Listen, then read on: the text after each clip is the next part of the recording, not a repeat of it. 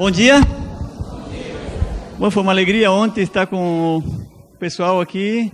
Sei que muitos não estiveram, mas é, convido que estejam hoje à tarde também e amanhã. Amanhã temos três programas, às 5, às 6 e às 7. Eu, ontem eu falei que quando me perguntam sobre a minha formação, eu digo eu sou servo de Jesus Cristo. Eu prefiro ser assim. Eu não gosto que me ponham títulos, por mais que tenho vários, mas eu não gosto. Eu prefiro dessa forma que Cristo se faça presente aonde eu estiver, porque Ele me leva. O ano passado foi a primeira vez que eu vim para o Brasil, depois de 23 anos na Argentina, só pregando na Argentina.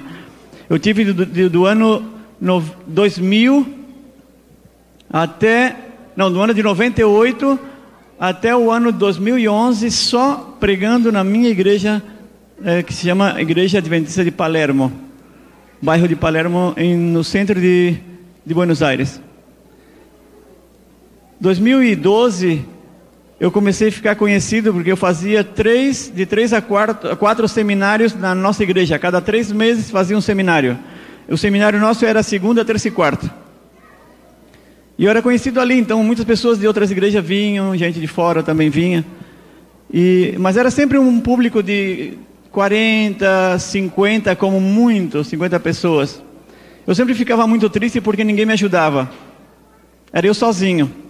Uma igreja de 600 membros, mas ninguém me ajudava. Eu não tinha gente do áudio, de áudio para me ajudar, eu não tinha recepcionista para me ajudar, eu fazia tudo. Eu, eu cozinhava em casa as coisas, levava para o curso, armava os cursos, armava as cadeiras, todo mundo vinha, sentava, eu dava palestra assim, no grito.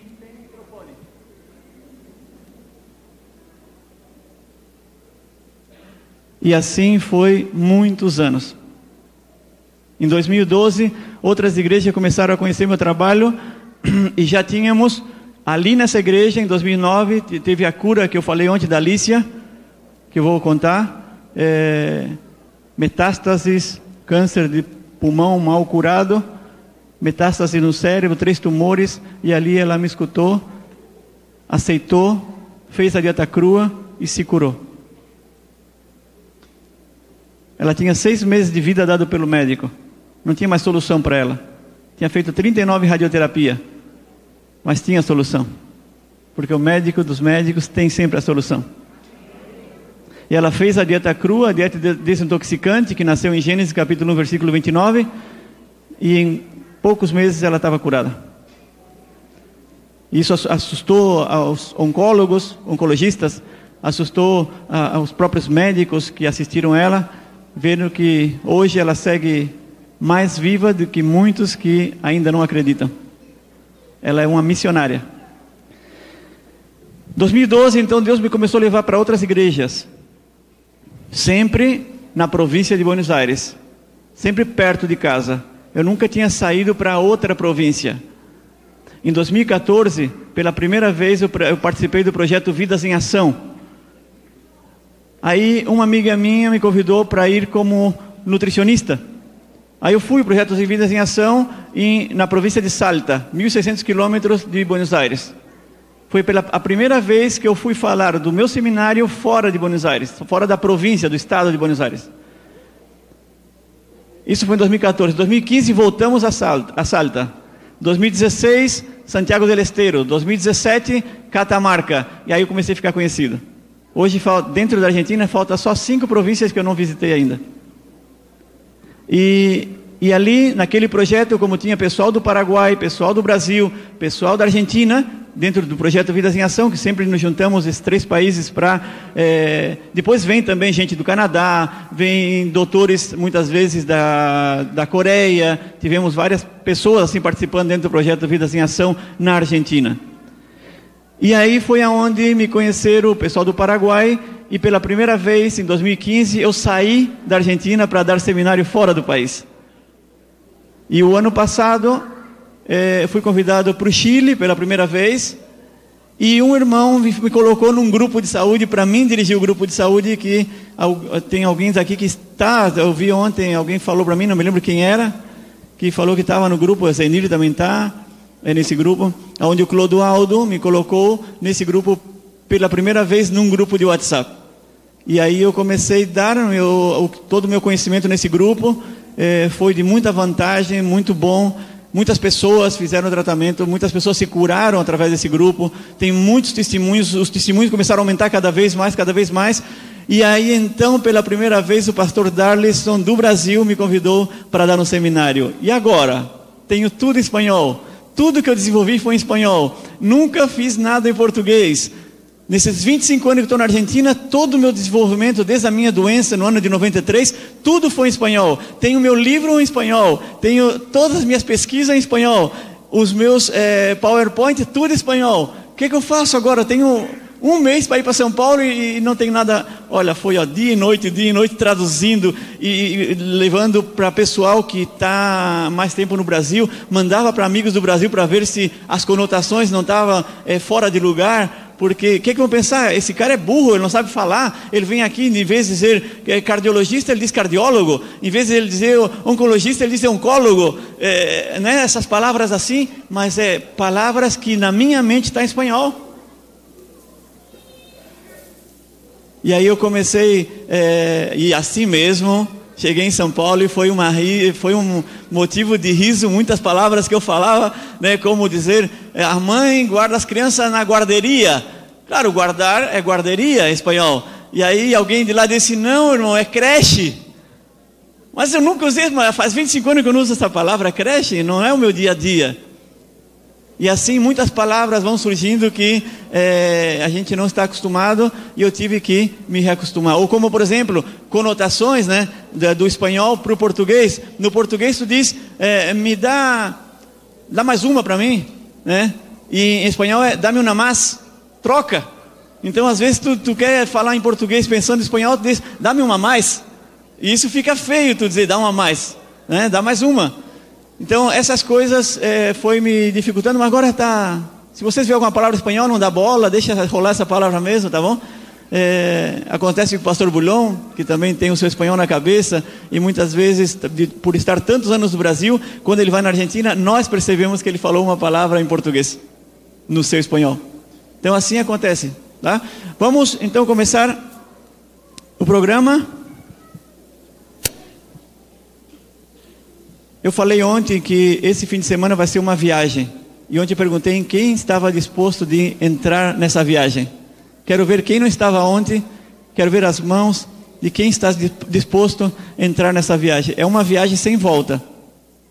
Não vejo muita, muita vontade, hein, nos irmãos. Eu ah, quero.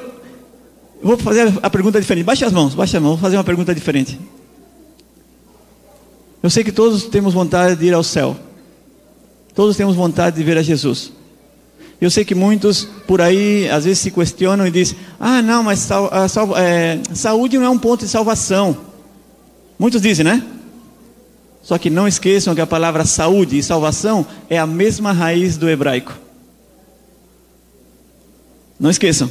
Saúde e salvação é a mesma raiz do hebraico. João, 3 João, versículo 2: Amados, Espero que vocês sejam prosperados em tudo e que tenham saúde.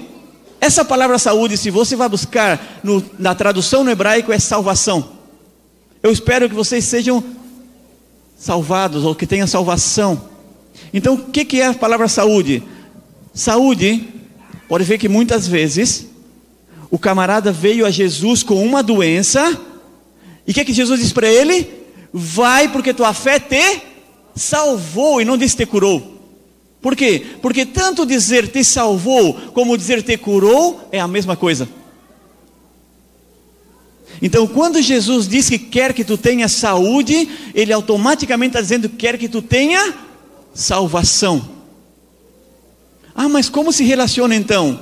É que Jesus, sem nosso esforço, sem o nosso esforço, Ele nos salva da maior doença que existe, que é o pecado. E com o nosso esforço, Jesus intercede e nos salva das doenças físicas, mas precisa do nosso esforço. Para a salvação, não precisa do nosso esforço, basta querer. para a saúde precisa do nosso esforço para que ele se manifeste. E sem o nosso esforço, Jesus não se manifesta. Amanhã eu vou mostrar uma citação incrível. Até para orar por doentes, cuidado. Até para orar por doentes. Não é assim só, tá doentinho e ora por ele. Não. Amanhã eu vou mostrar para vocês. Quem vier amanhã às 5 da tarde, eu vou mostrar, vou apresentar o método curativo de Deus, que é a dieta crua, e vou mostrar essa citação. Está talvez em livros que você já leu, mas não percebeu. Porque se tivesse percebido, você não estava orando por doente. É diferente. Você vai orar por ele? Sim, mas antes você vai ter que pregar para ele e você vai estar vivendo para pregar para ele. Para que Deus possa se manifestar. Amanhã vocês vão ter uma surpresa. Porque todo mundo quer orar para todo mundo. Mas não esqueçam, Ellen White chegou na casa do camarada que estava ali doente, e ele clamou para ela ir para orar por ele. E quando ele chegou, ela chegou, ela teve uma impressão, o Espírito Santo impressionou a mente dela, e ela disse: Olha, eu não vou orar agora, eu vou primeiro falar com Deus, para depois eu orar por você. Mas irmã, você veio de tão longe, eu pedi para você vir para orar por mim. Aí ele disse: Não, mas deixa eu falar primeiro com meu Deus, porque ela teve a impressão de não orar por ele, e ele estava doente. Geralmente nós com uma pessoa doente, todo mundo ora por, pela pessoa doente. Aí ele, ela foi orar com Deus e o que é que Deus falou para ela? Não ora por ele antes de falar com ele, porque o pecado dele é devido à masturbação, pecados secretos. Ele tem essa doença, ele está entrevado na cama, ele está com os nervos endurecidos, duros, pela doença do pecado secreto dele. Então vai falar com ele primeiro que eu te falei isso. Que ele se arrependa do pecado dele. E aí então eu vou manifestar na vida dele. E ela foi falar com ele. E disse: Deus me revelou o teu pecado. E ele ficou muito assustado. E aí ele reconheceu que realmente ela era uma profeta. E disse: O que é que Deus te disse? Que tu estás assim por culpa do teu próprio pecado. E que eu não posso orar por ti. Enquanto em ti não se manifesta um espírito de arrependimento total. E não volte mais a cair nesse pecado aí Deus vai te manifestar na tua vida. Então, amanhã eu vou mostrar essas citações para que vocês saibam como orar por uma pessoa, para que a sua oração tenha poder. Eu já fiz isso. Então, para que a oração tenha poder, eu tenho que ir para a pessoa, ver o estado clínico dela, ensinar a ela o que eu faço. Ela tem que entrar nesse nível, aceitar diz, diz a, a, citação, rejeitar todo aquele tipo de alimento que Deus eh, não quer que ela coma, que manifestou a doença nela, então Deus vai atuar na vida dela.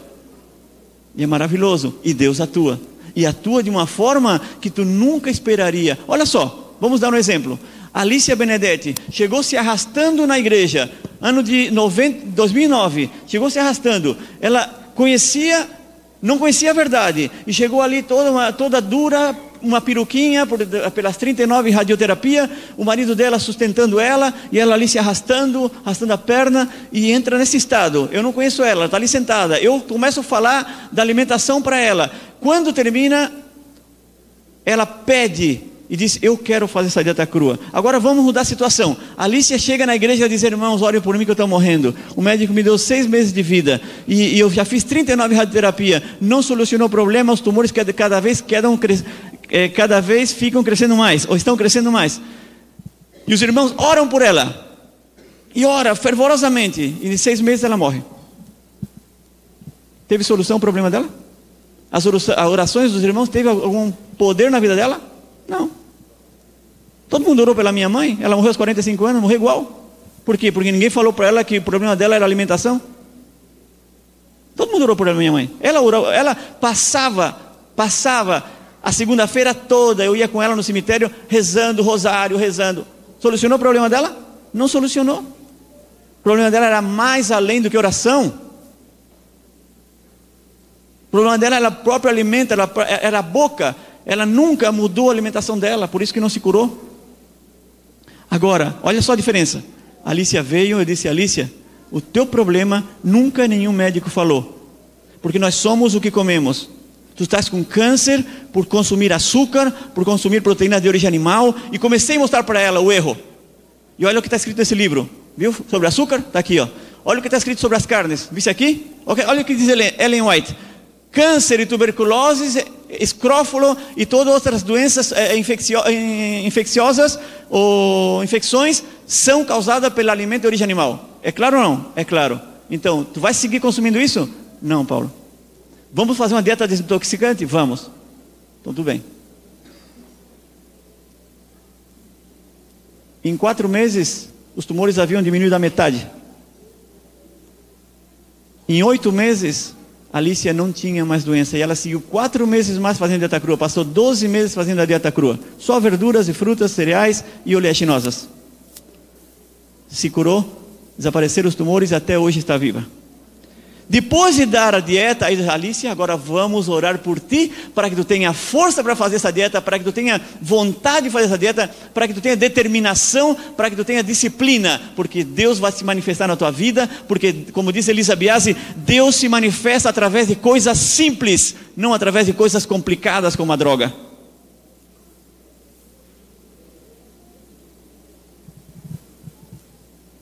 Vamos começar? Foi só uma introdução. Me disseram que até as duas da tarde, né? Bom, em, no ano de. aos meus 18 anos, eu fui. Eu estava fazendo uma. Me inscrevi para uma faculdade de ciências. E quando fui fazer um teste de vista naquele ano, eu me acusou que eu estava com problema de vista. Foi uma coisa muito rara, porque um ano anterior, servindo o exército, eu, ou me alistando no exército, eu fiz o teste de vista e passei. Mas um ano depois, eu fui fazer o teste de vista e estava com astigmatismo. Dos 18 anos até os 28 anos, ou melhor, dos 18 até os 38, usando óculos. 0,25%, 0,75% de astigmatismo. Aos 40 anos começou a me incomodar o óculos. Só que na minha, no meu registro, na minha licença de, de, de conduzir, é, carteira motorista, né? Eu diz assim, usa óculos, porque na Argentina, não sei se aqui é obrigado, mas na Argentina é obrigado a dizer que usa óculos. Se a polícia te para, faz uma blitz, tu tem que estar com óculos. Se tu não dá com óculos, tu leva multa. E um dia, o, um, um policial me parou e eu estava com óculos assim, porque eu levava óculos, mas não usava porque estava me estava causando dificuldade usar óculos. Eu sentia que o óculos cada vez era mais difícil. E aí eu, o, motorista, o, o policial me parou e disse para mim: é, Você aqui disse que usa óculos e não está usando óculos. Eu tenho que dar uma multa. Eu disse: Senhor, eu tenho aqui o óculos, mas eu não estou usando mais porque desde os meus 38 anos eu comecei a sentir dificuldade na minha visão com o óculos. Eu fui três vezes na clínica pedi para aumentar o grau e a médica me dizia: não precisa aumentar o grau, mas nunca ela disse que eu tinha que diminuir. Então eu não usei mais. Aí eu disse para ele: pode fazer um teste comigo, pode me perguntar qualquer, qualquer cartaz, que eu vou ler qualquer cartaz para você. Aí ele começou a perguntar os cartazes que estavam ali, eu li para ele, ele disse: realmente, olha, vê, soluciona esse problema aí então, porque é, aqui diz que tu usa óculos.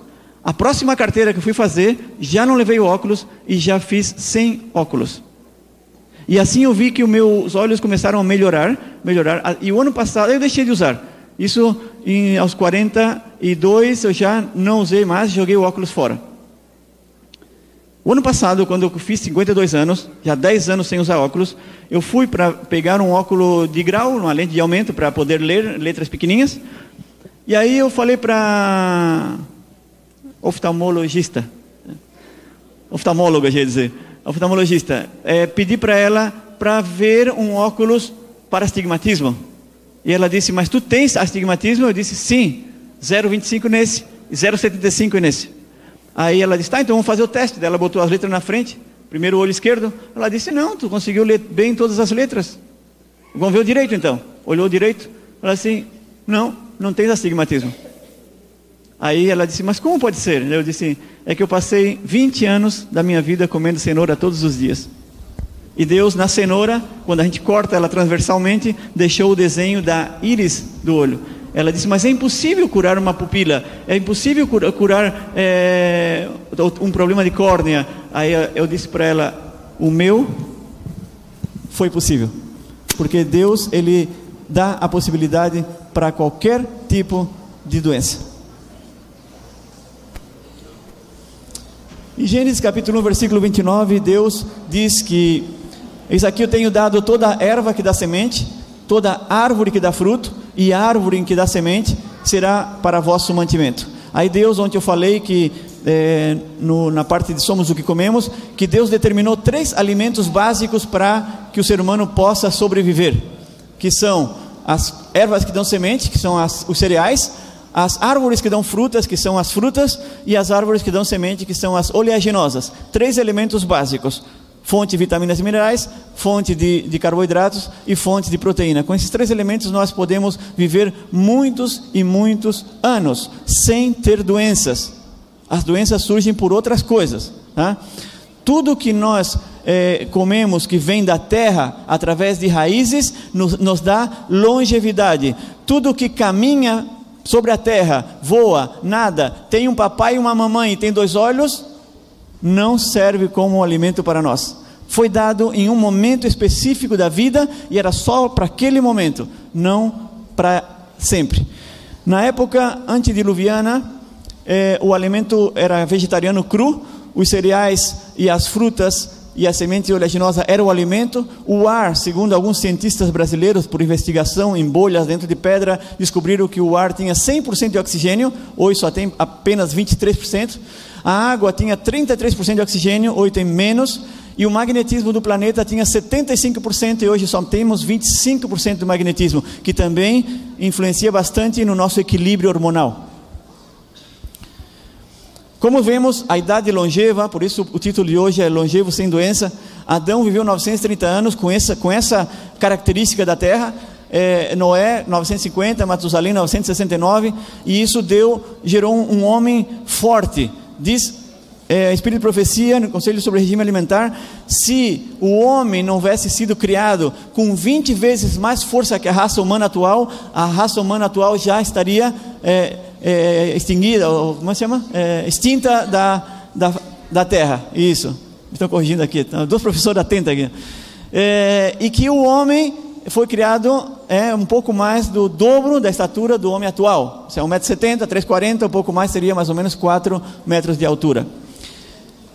Com essas características, nós que somos cristãos, temos espírito de profecia e sabemos que é verdade, é fácil de, de, interpretar como foram feitas as, pirâmides do Egito, como foram feitas uh, as muralhas de, de, de Machu Picchu. Por quê? Porque ao ver um homem de 4 metros com um braço desse tamanho, que 20 vezes mais força que o homem atual, hoje um homem pega uma bolsa de 50 quilos, uma, uma, uma, bolsa de cimento com um esforço, multiplica por 20 é mil quilos. Então quer dizer que Adão pegaria o meu carro, levantaria e diria: onde é que quer que estacione o teu carro? E botaria aonde eu preferisse. Quando a gente vê uma, uma pedra daquela em Machu Picchu, ou uma, nas, nas pirâmides, aquelas pedras de duas, três toneladas, um homem, hoje, essa, essa formiga aqui, perto daquela pedra, é, diz assim: não, impossível, aqui vieram os extraterrestres e armaram toda a pirâmide. Não, homens de quatro metros, com aquela força brutal, ou seja, em quatro homens levantavam uma pedra e levaria aonde queriam. Então, é mais fácil de ver que através do alimento cru, os homens eram muito mais fortes do que hoje, comendo toda essa bagunça de comida que estamos é, acostumados a comer. E geralmente, ou seja, é, ela também fala que naquela época não se falava de doenças.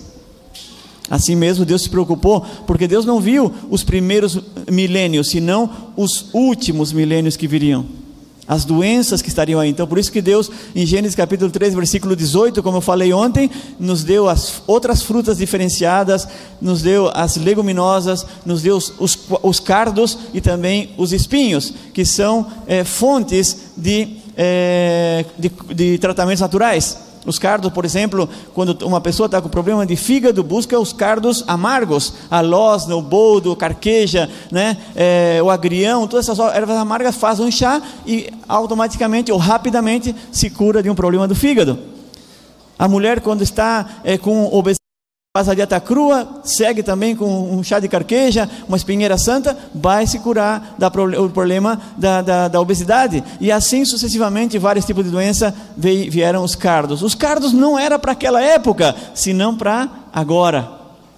Tem muitos cardos que eu conheci no Paraguai, como Jantenha, Nacauíta, é, e essas, esses cardos eu uso quando em casa temos uma dor nas costas, a gente já sabe que vai vir um resfriado pode durar, levar às vezes três, quatro anos, dar um resfriado em casa a um da família, mas às vezes acontece, estamos preparados com essas ervas, com esses cardos, certo? Para tosse, para bronquite, para asma e um monte de outras coisas. Eu vou abrir 15 minutos de pergunta no final. Cardos é, são, como eu posso dizer, ervas medicinais. Ervas medicinais. A Bíblia diz cardos, não é em espanhol não, é, espanhol, é em português. Tá?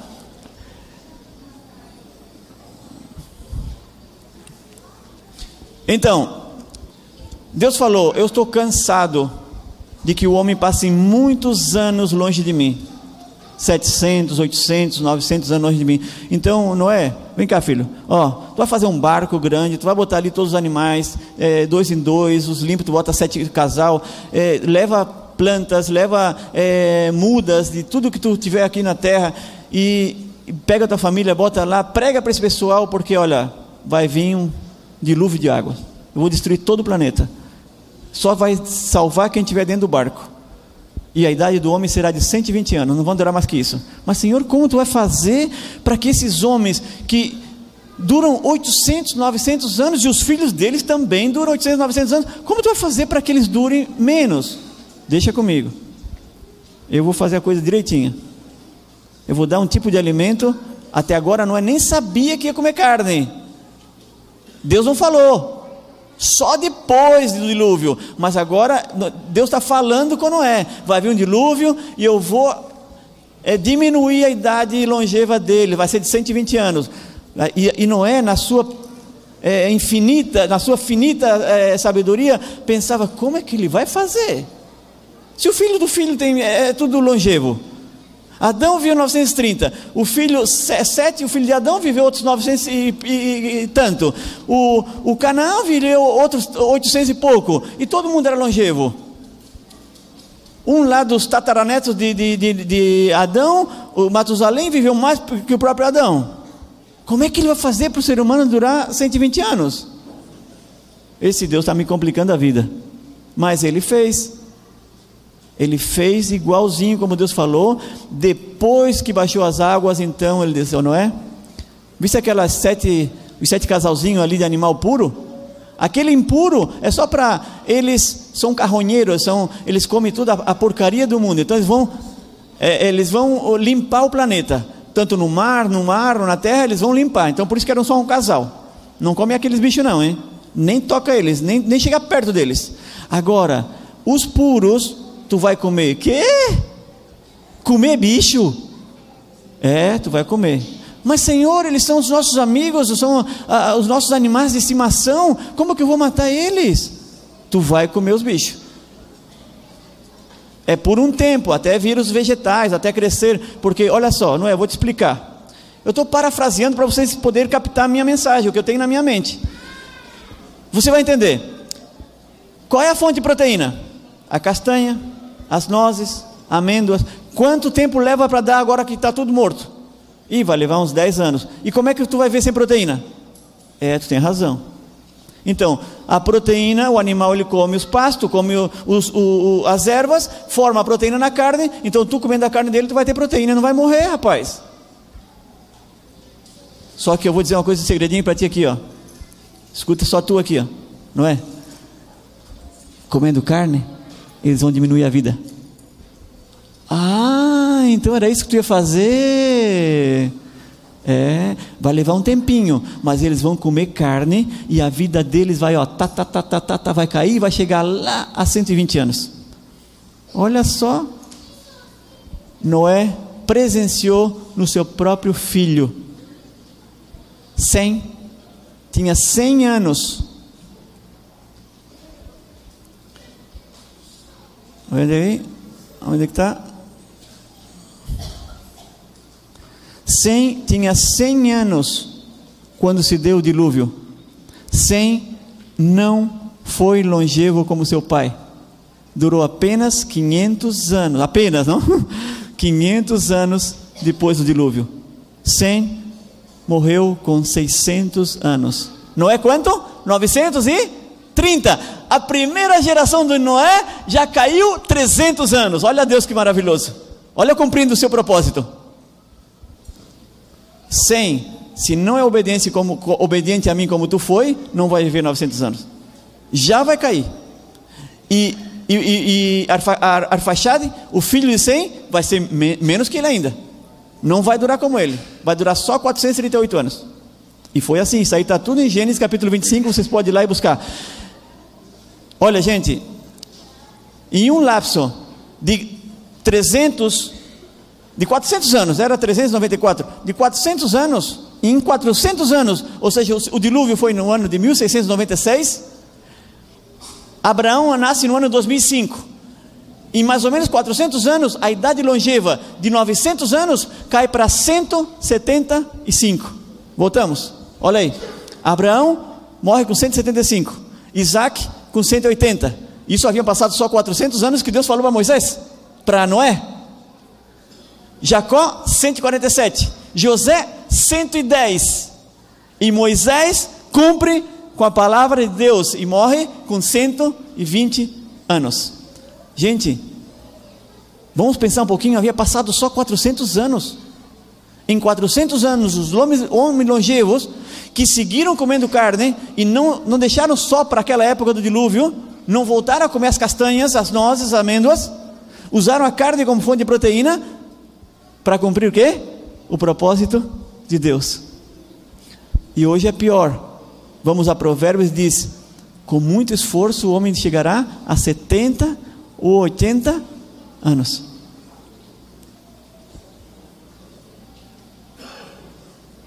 Hoje, muitas pessoas não estão chegando a essa idade. Na minha família, a minha avó, que nasceu antes de 1930, que tem uma, uma, um estudo científico de quem nasceu antes de 1930, quando os animais ainda não usavam antibióticos, hormônios, vacinas e tudo isso. Ela durou 94 anos. Teve 14 filhos. Minha avó com 94 teve 14 filhos. Enterrou 10 filhos antes dos 50 anos incluindo a minha mãe com 45. Uma mulher longeva que nasceu antes de 1930. Os filhos que nasceram depois de 1930 não chegaram aos 50 anos. Tem só quatro vivos. Os quatro passaram já de 50 anos. Já estão com mais de 60 ou 70 por aí. Mas a maioria, não. Então, eu sempre, quando vou fazer uma estadística para aplicar na minha vida, eu olho sempre a maioria, para ver, porque ah, muita gente vai te dizer assim: ó, ah, mas o fulano lá come carne de porco e tem 100 anos, ah, mas o fulano lá fuma e tem 100 anos, mas é um em um montão. Quando a gente pega uma, uma estatística, a gente tem que pegar o um montão para ver se aquele montão tem a maior. É, índice de probabilidade para aplicar na minha vida. Como, por exemplo, se eu quero ver quem está durando mais hoje no planeta: o animal carnívoro ou o animal herbívoro? O homem vegetariano ou o homem que come carne? Então eu vou para Loma Linda, Okinawa, Japão, eu vou para o Vale de Unza, no Paquistão, e vejo que essas pessoas, por ser vegetariana, não é uma, centenas estão durando mais de 100 anos. Então eu digo, uau, eu quero isso. Para quê? Para pregar o Evangelho. Eu quero estar mais tempo pregando o Evangelho. Porque se eu tenho uma vida é, é, cortada, eu vou. Eu não vou estar fazendo o que Deus me determinou. Ir e prega o Evangelho a toda criatura, raça, tribo, nação, língua e povo. Eu não vou cumprir com esse mandato. Porque eu vou estar limitado. Eu não vou ter força. Eu não vou ter vontade de ir a Cuiabá a dar um seminário de saúde. Porque eu já estaria numa cadeira de roda ou já estaria morto porque segundo os médicos, no ano de 93, quando eu tenho um problema cardíaco, eu duraria pouco tempo se não me operasse. Nunca me operei. Mas Deus me curou através da alimentação. E hoje estou aqui. Eu tive muito medo quando cheguei aos 45, que foi a idade que eu vi a minha mãe morrer. Eu tinha 17 anos quando a minha mãe morreu. Quando cheguei aos 45, eu digo: que bom que aos 27 eu mudei a alimentação. Quando cheguei aos 50, eu pensei: que bom que ainda estou jogando bola duas, três horas e não me canso. E assim vai passando os anos e você não sente que tem uma idade avançada, porque nada é limite para você. O céu é o limite, como muitos dizem, né? Aí está um pouquinho que eu falei, mas eu vou fazer uma analogia. Não tome isso como certo, porque não é certo, é só, somente uma analogia. É, se a minha mãe, que aos 45 anos sofreu sete anos de câncer, e sabendo que é, o homem antediluviano tinha 20 vezes mais força que a raça humana atual, eu só fiz uma analogia multiplicando por 20 a idade da minha mãe e deu que a minha mãe seria uma na antediluviana seria uma longeva de 900 anos. E só que essa longeva de 900 anos, ela sofreu sete anos com doença. E sete anos por 20 seria 140 anos. E Deus sabendo que no futuro o homem atrairia muita doença para si e, e, o homem teria que ter uma, ter uma vida encurtada, ou seja, ai, essa palavra me falta sempre, é, diminuída, teria uma vida diminuída porque se ele fosse longevo com doença, Imagina minha mãe sofrendo 140 anos com dores no útero, trompa, ovário, vesícula, coração, é, leucemia, ou seja, tudo junto. Imagine. Dores, mas dores, dores tremendas. A última semana dela, ela não podia sentar, ficar de pé ou deitar. Qualquer posição doía muito. Até muitas vezes eu, eu, eu via que se formava um silêncio no quarto, eu dormia no quarto ao lado e eu dizia: Mãe, e ela dizia com gemido: Oi. Eu dizia: Nada não. Mas o que, que tu quer? Disse: Não, não, nada. Era só para ver que se ela estava viva. Então acompanhei esses sete anos com ela, por isso que eu sei e eu entendo agora que Deus teve que diminuir a vida do ser humano para não ver tanto sofrimento.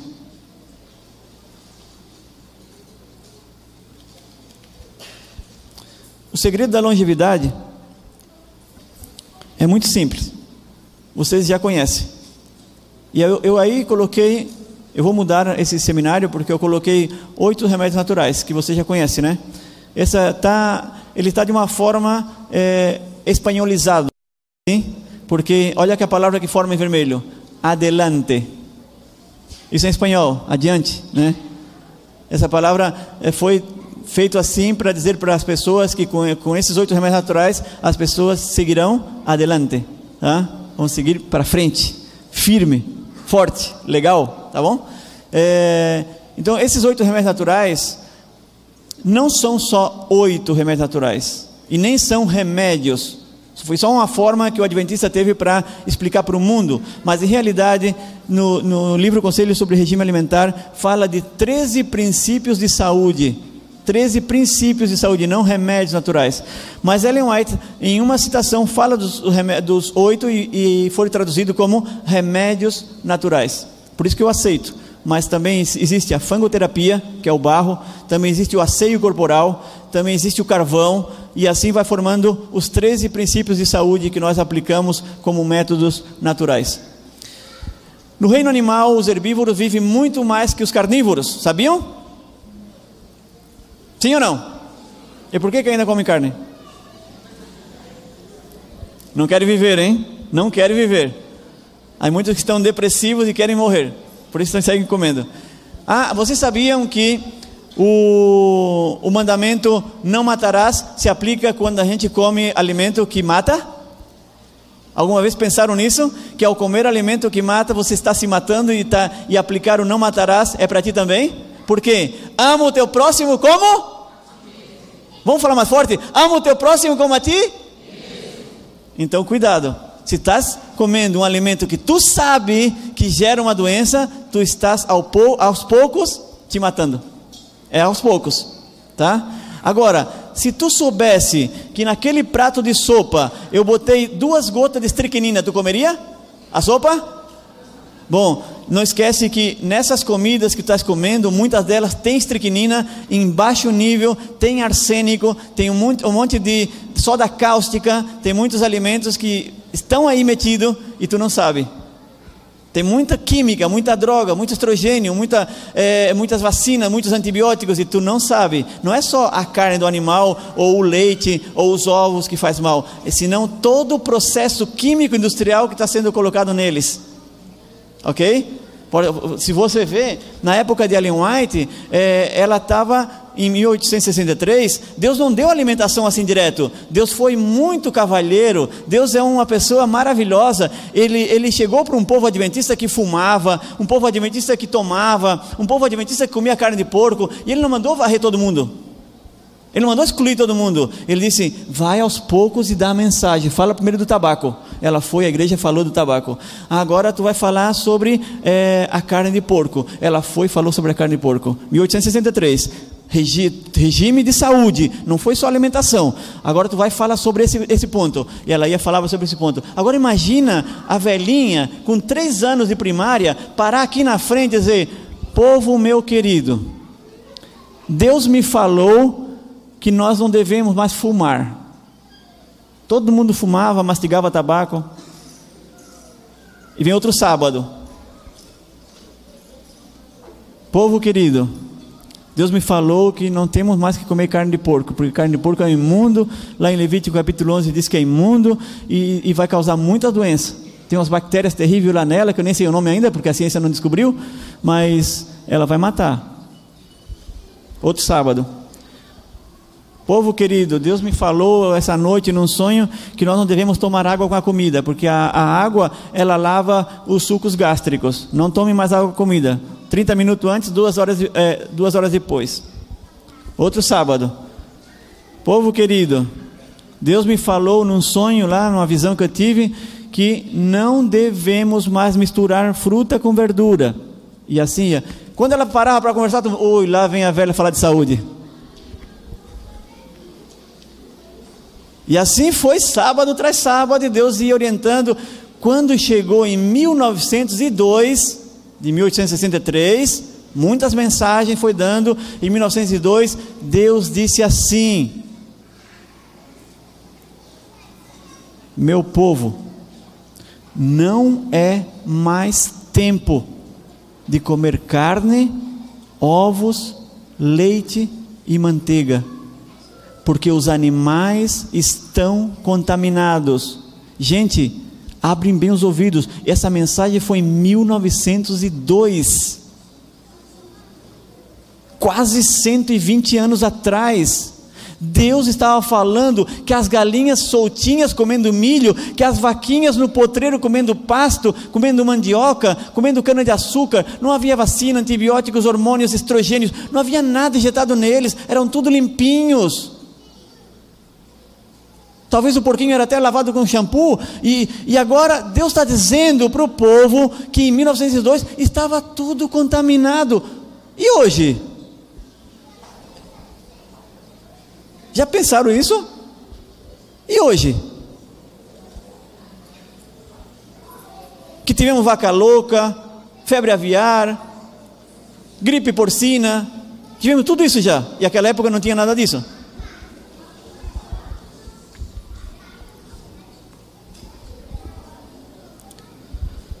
Os animais mais longevos do planeta.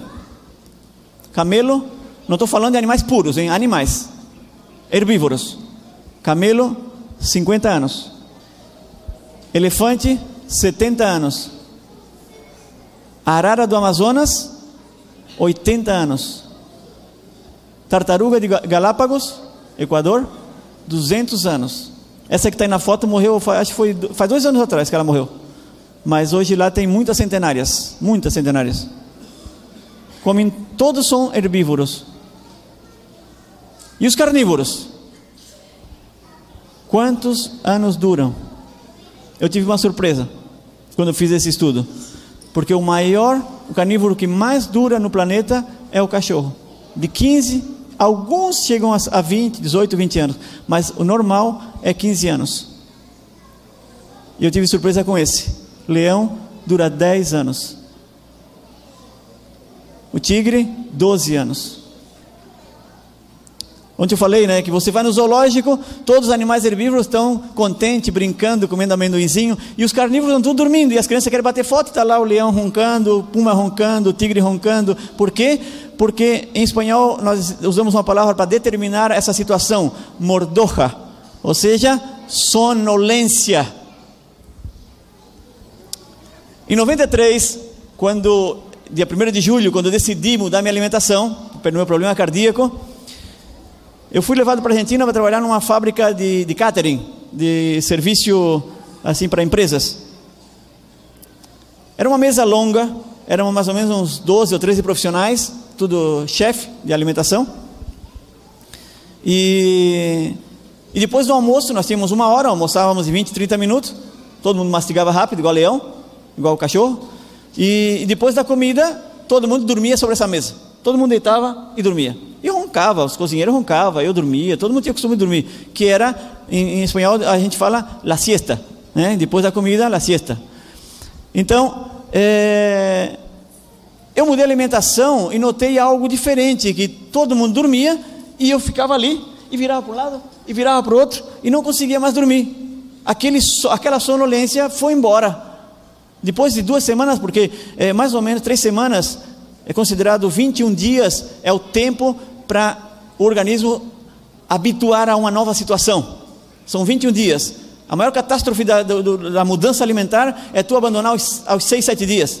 Essa é a catástrofe, porque se tu fosse até o 21, tu se acostumaria a ser um vegetariano puro, estrito, como, como queiras. Tu deixaria, perderia a sensibilidade pelo gosto do queijo, dos ovos e tudo, e viveria uma vida muito mais saudável. Mas como a pessoa não se prova a si mesmo, e sabe por que 21? Porque 7 é o número da perfeição e 3 é o número da divindade, da trindade. 3 por 7 é 21. E também são 3 semanas. 3 por 7, 21. Tá? Isso é, tem estudos científicos. Quando a gente memoriza uma coisa 21 vezes, nunca mais esquece.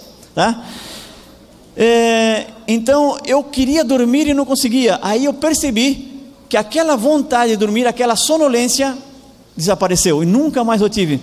Desde aquele daquele momento, eu nunca mais pude dormir à tarde, por exemplo.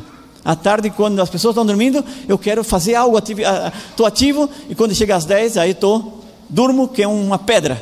Pode dar, tirar foguete, falar ao redor de mim, eu não acordo. São oito horas de sono profundo. Não tem é, problema durante a, a noite de acordar. Até mesmo tem dificuldade se toca o despertador de noite, a minha esposa acorda tudo, ela diz: Tu viu o trovão? Ou tu viu o relógio que despertou? Ou tu visse aquilo ali? Eu disse: Não, oh, mas tu é uma pedra, né? Porque, porque eu faço, eu, eu pratico essa atividade, tá? Como eu falei, Loma Linda é um centro adventista, uma cidade adventista, onde a maior quantidade de pessoas dessa cidade são longevas. Por quê? Porque aplicam os métodos de Deus os métodos que Deus deixou para a igreja, que está em conselho sobre regime alimentar, conselho sobre saúde, ministério e curação, a temperança e a ciência do bom viver. São cinco livros maravilhosos. Depois estão outras inspirações né, de Elisa Biasi, eh, Dr. Pamplona e outras, uh, doutora Márcia Vidotto. Ou seja, há muitas pessoas maravilhosas fazendo material maravilhoso para poder proporcionar para nós uma faculdade quando você lê esses livros da igreja, você está sendo formado em medicina natural. Ah, quando às vezes a pessoa pergunta: e como tu se formou em medicina? Lendo os livros da igreja. Mas como tu sabe tantas coisas? Lendo. Leia, leia, leia muito e você vai saber muitas coisas. Quem não lê, não sabe muito. Quem lê bastante, sabe muito. Tá certo? Você vai saber todas as coisas que você precisa. A pessoa me pergunta: Paulo, tu sabe sobre isso? Eu nunca digo que não sei eu digo, já te darei a resposta e vou investigar. Ou, ou ligo para um amigo que é médico, que é especialista naquilo, ou sabe muito mais do que eu, ou ligo para alguma pessoa que sabe sobre aquele assunto, ou vou buscar em algum livro inspirado. Mas eu não deixo a pessoa sem resposta. Um ou dois dias depois, eu ligo para a pessoa e digo: Tu faz assim, assim, assim, e tu vai se curar. E passo para ela o que Jesus passava: fé. Porque o que falta nela é fé. Deus tem duas formas de te curar, sabia? Que tem duas formas? Sim ou não? Sabia que Deus tem duas formas de curar? Método rápido e método lento. Método rápido.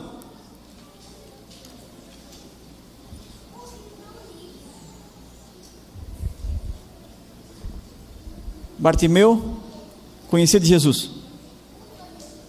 Bartimeu sabia quem era Jesus. Mas Bartimeu, naquele dia, ele levantou da casa dele, pegou a varinha e foi lá para o lugarzinho dele. Foi lá, com a sua latinha, sentou naquele lugar e começou a pedir a moedinha para poder viver. Viu que passou uma multidão e ele começou: Quem é? Quem está aí? Quem está aí? E todo mundo disse: É a comitiva de Jesus. Jesus? Ele está aqui? Sim, ele está aqui. Ele veio a Jericó. Oh, Jesus, filho de Davi, tem compaixão de mim. E Jesus estava indo na frente e os apóstolos, cara a boca, rapaz, fica quieto aí. Jesus, filho de Davi, tenha compaixão de mim. E Jesus faz uma pergunta que não deveria ter feito, mas Jesus faz porque quer conhecer o íntimo do coração da pessoa, por mais que ele conheça a pessoa. É que eu falei ontem. Conte para Jesus tudo, não tenha vergonha, por mais que ele saiba. Jesus sabia quem era Bartimeu, sabia que Bartimeu era cego, e sabia que Bartimeu tinha fé suficiente para se curar, e sabia que queria ver. Mas Jesus pergunta: O que é que eu, tu queres que eu faça por ti? Para ver a, a, a, necessidade daquele homem. E, o, e Bartimeu diz: Senhor, eu quero ver. E Jesus simplesmente põe a mão na cabeça dele e diz: recobre a tua vista.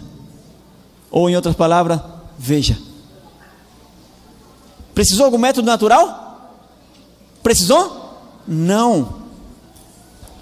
Agora eu faço uma pergunta: você está preparado para fazer uma oração poderosa para uma pessoa que chega para você e diz: Eu sei que você é adventista, eu sei que você guarda os mandamentos de Deus, eu sei que você é, vive um regime alimentar muito bom, eu estou seguindo a sua vida. Eu, eu tenho uma doença e eu tenho fé que Jesus vai me curar. Ora por mim. Você está preparado para fazer essa oração? Pra, me aconteceu uma vez eu indo numa igreja evangélica. Os evangélicos têm essa teoria.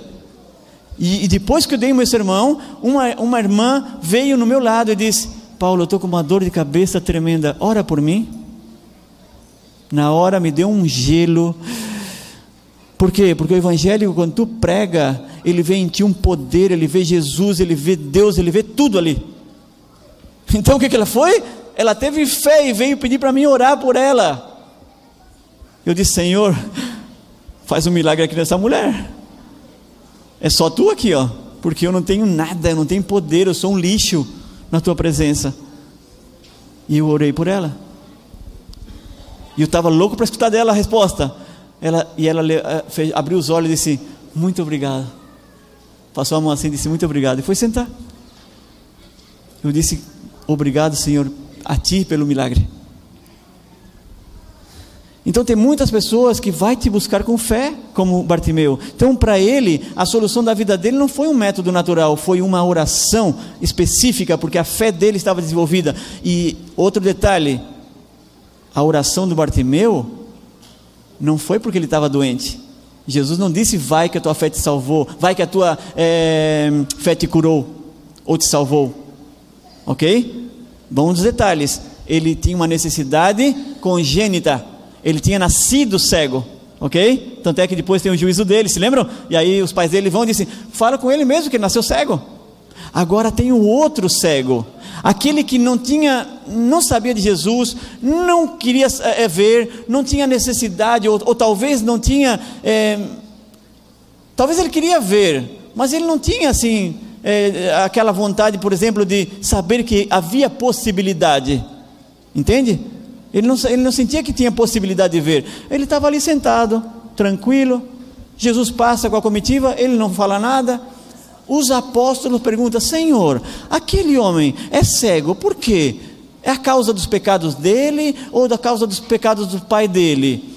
E Jesus disse: Nem dele e nem dos pecados dele, mas ele é cego para que a glória de Deus se manifesta nele. Vem e vocês vão ver uma coisa. Aí Jesus vai naquele cego, chega para ele: Oi, amigo, eu tenho algo especial para ti. Quem eres tu? Não importa. Eu tenho algo especial para ti. Barro, saliva santa, faz o lodo, coloca no olho dele, e dá uma noção, uma lição para ele, dá uma ordem para ele. Vai agora lá no estanque de Siloé e lava os teus olhos e tu verás. Agora começou a nascer nele a vontade. Sério? Gente, amigos, me ajude, me leve já rápido. Eu quero chegar rápido no estanque de Siloé. Eu quero ver, porque ele me disse que eu ia ver. Nem sabia quem era. Porque quando perguntaram para ele, ele disse: Aquele homem que me curou disse que eu ia ver. E quem era ele? Alguém disse: Jesus é ele. E aí ele saiu buscar a Jesus depois. Mas ele estava lá no estanque de Siloé, Jesus foi embora. Jesus estava falando, fazendo nele uma dieta desintoxicante. Em outras palavras, Jesus estava dando um olho novo para ele, porque de que material Jesus usou para fazer o homem? Que órgão nele está falhado? Olho. Que material Jesus usou para fazer outro olho? O mesmo material. Só que em lugar de soprar hálito no barro, o que, que ele fez? Hálito ou saliva é santo. Então estava misturando parte material, terrenal, com parte espiritual. E quando se une a matéria terrenal com a matéria espiritual, forma um olho novo. E ele foi, e o barro é a fangoterapia que usamos para muito tipo de doença. E Jesus estava mostrando um método direto e um método indireto. Certo? Então, muitas vezes, pessoas vão se curar e nós, os filhos de Deus dos últimos tempos, vamos ter esse poder que teve Jesus, assim como Pedro também já teve, ressuscitou até mortos. Nós vamos ter quando o Espírito Santo, na sua totalidade, invadir esses seres humanos que estão no caminho correto de Deus, vamos ter poder para fazer os mesmos milagres que Jesus fez, ou até coisas maiores, Jesus mesmo falou. E glória a Deus por isso, porque eu gostaria que tu tivesse naquele dia, cheio do Espírito Santo, para fazer milagres, porque através desses milagres muitas pessoas vão aceitar a pátria celestial. Porque pessoas simples usam coisas, métodos simples. Pessoas difíceis têm que usar métodos difíceis para que ela possa entender a verdade. Eu tenho casos muito complicados, casos muito complicados. Casos simples que eu digo para a pessoa: é, faça esse tratamento e você vai se curar. E tem casos complicados que a pessoa é, não acredita e ela vai ter que passar por certas determinações para se curar. Tanto Loma Linda, é, a longevidade é muito grande, aí está 116 anos, olha só. O Vale de Unza também no Paquistão, pessoas muito longevas. E eu queria falar para vocês agora sobre a desintoxicação. Esse é o método de Jesus, o método de curar o cego, através do barro, através da fruta, através da verdura. Nós vamos amanhã, hoje à tarde, vamos falar sobre esse tema: alcalinizar ou morrer. Eu vou explicar por que nós estamos, doentes, por que temos doença e como viver sem ter doença. É através desse programinha, através de saber que tudo que Deus criou, os alimentos são alcalinizantes. E tudo que Deus não criou como alimento, que são industrializados ou de origem animal, são acidificantes. Então, quando comemos muitos alimentos acidificantes, vamos ter doença. Quando comemos alimentos alcalinizantes, vamos eliminar doença ou não vão tê-las, tá? Então, ah, eu queria voltar atrás só um pouquinho.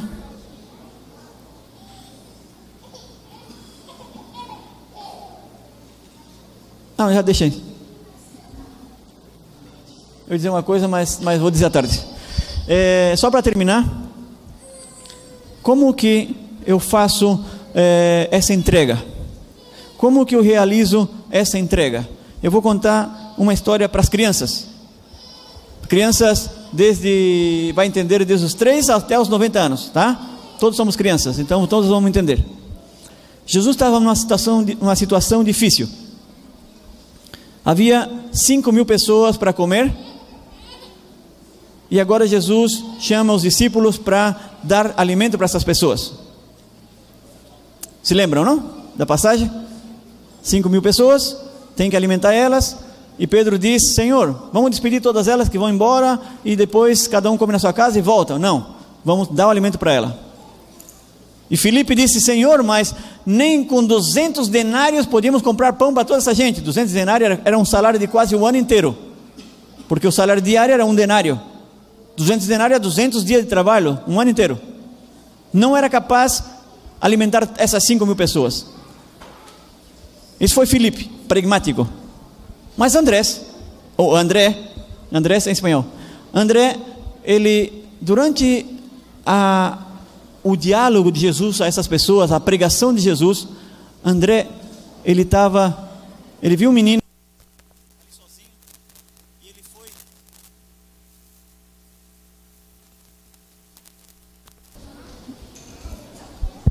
Aí tá.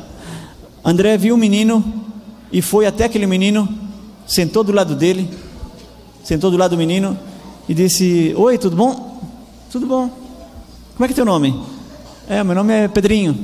Ah, tu é o Pedrinho? Eu sou o André. Eu sou amigo dele. Ah, tu é amigo dele? É como uma rede social, né? Eu sou amigo ali do youtuber. É, olha, cara, e, legal, eu estou gostando da, da, pregação dele. A minha mãe é, conheceu ele através da, da, internet, né? Porque ele tem lá o seu canal na internet, todo mundo já conhece ele, então daí minha mãe conheceu e me disse: Ó, oh, vai lá assistir ele porque é muito bom os vídeos dele. Aí então ele, eu fui lá, eu vim aqui para assistir mais. A minha mãe sabe como é que é? Ela é, é muito preocupada, então ela me deu uma bolsa e me, me disse: Ó, leva esses cinco pães aqui, esses dois peixinhos aqui, e tu vai fazer um sanduíche. Mãe, mas é muita coisa, é, é só hoje que o cara vai pregar ali. Não, mas ó, se tiver algum amigo lá que não tem, é, dá para ele também. E aí, e tu tens alguma coisa? Não, faz dois dias que nós não comemos nada. Sério? Dois dias sem comer nada? Nada. E já vai para o terceiro dia. Olha, então, na hora do almoço, a hora que ele parar de falar lá, aí eu vou é, compartilhar contigo. Então, tudo bem. Dessa forma, André sabia quantos pães e quantos peixes ele tinha na bolsinha dele. E, André, e ele disse: É verdade que ele faz milagre? É verdade, o cara fez um monte de milagre. Eu vi ele curar cego, levantar morto, abriu a, a, a porta lá da a pedra lá da, da, tumba, da tumba de Lázaro e o cara saiu vivinho e fazia quatro dias que tinha morto. Que? A minha mãe falou isso, eu, eu pensei que era até invenção dos outros, por causa aí, né? Esses vídeos que a gente vê na internet, é muita coisa inventada. Não, é, o cara faz mesmo. Ei, André, vem aqui, ó. Aí o André foi lá, ó, oh, espera um pouquinho aí que ele me estava chamando lá, deve, deve, ter problema, porque reuni, quando tem reunião tem problema. Aí fui lá, o que foi a, senhor? Ô André, ó, nós temos que ver como alimentar um pessoal aí. O que é que vocês têm de comer aí? Nós, Senhor, faz dois dias que nós não comemos, o que nós temos de comer? Ninguém tem nada de comer aqui, tem que mandar essa pessoa embora. Pedro, tem que mandar essa pessoa embora, Senhor.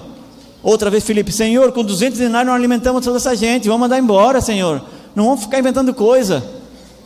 André disse: Senhor, eu estava ali com um rapazinho ali, ó, ele tem uma bolsinha com cinco pães e dois peixes. E o, seguramente o Pedro disse: Rapaz, deixa ser louco, o guri lá tu quer roubar do guri. Disse: Não, ele falou que ele ia compartilhar comigo, tenho um coraçãozinho bom. E Jesus disse: Bom, então vai lá buscar. Senhor, vai lá buscar. Ô Pedrinho, é o seguinte: estamos em problema. Eu acho que tu vai ser a solução. Eu? O que tu quer que eu faça? Tu quer ver um milagre? Quero. Então, dá tudo que tu tem. Que? Dá tudo que tu tem para o homem lá. Tem os pães aí, os peixinhos. Dá tudo que tem para ele. Eu tenho certeza que ele vai fazer um milagre com esses pães aí. Mas o que, é que ele quer fazer com o meu pão? Ele quer dar para toda a multidão comer. Que? Mas tu estás é louco, como 5 mil pessoas, e ainda sem contar as mulheres e as crianças, cinco pães e dois peixes. É, mas dá para ele primeiro. Tá bom então. Mas o que, é que eu vou dizer para minha mãe? Tu vai ter alguma coisa grande para dizer para tua mãe. Sério? Então eu vou lá para ver também. E aí foi com eles. Quando Jesus levantou aquilo ali, começaram a repartir a cortar o peixe e o peixe não saía do lugar e cortava e cortava e cortava e cortava e o peixe ficava e cortava e cortava e cortava e cortava pão e cortava pão e cortava pão e o Pedrinho ali olhando e o Pedrinho seguindo eles e, e, e todo mundo comia e todo mundo comia e, e o Pedrinho olhava oh, meu Deus o que está acontecendo aqui e no final ainda recolheram 12 cestas cheias porque Jesus é muito organizado e ele não quer que sobre nada, que jogue nada, que não leve nada para casa, porque tem gente pobre para se alimentar. Agora vocês imaginem Pedrinho chegando em casa. Mãe do céu. A senhora não sabe o que aconteceu com os pãezinhos que a senhora amassou lá de cevada e aqueles dois peixinhos. O que, é que foi, filho? A senhora não disse para mim compartilhar? Falei, mãe, eu compartilhei com 5 mil pessoas. O quê? Tu tá louco? 5 mil pessoas. 5 mil homens, sem contar mulher e criança, todo mundo comeu, Jesus da comitiva, todo mundo, e eu comi, me enchi. Mas como foi que comeram tudo isso? Não sei, mãe. Eu vi hoje na minha presença um milagre. E sabe por quê? Porque eu entreguei tudo o que eu tinha. Deus hoje está convidando você, meu amigo, para entregar tudo o que você tem, ainda que seja somente a sua doença, somente a sua parte física, porque Satanás, ele roubou de nós para destruir as faculdades física, mental e moral. Nós estamos destruídos na mão do inimigo. Amanhã, no meu sermão da tarde, às 19 horas, ele se chama De que lado você está? É justamente para que você faça uma análise, você mesmo, para saber de que lado está a sua vida. Se está do lado de Deus ou se está do lado do inimigo de Deus. Porque muitos adventistas estamos do lado do inimigo de Deus. Eu espero que amanhã, nessa reflexão, você possa tomar uma decisão na sua vida, como também pode tomar agora. Hoje é, Senhor, eu quero entregar a minha vida a Ti, porque eu quero ser longevo nessa terra para poder ser usado por Ti como instrumento nas Tuas mãos. Que Deus te abençoe.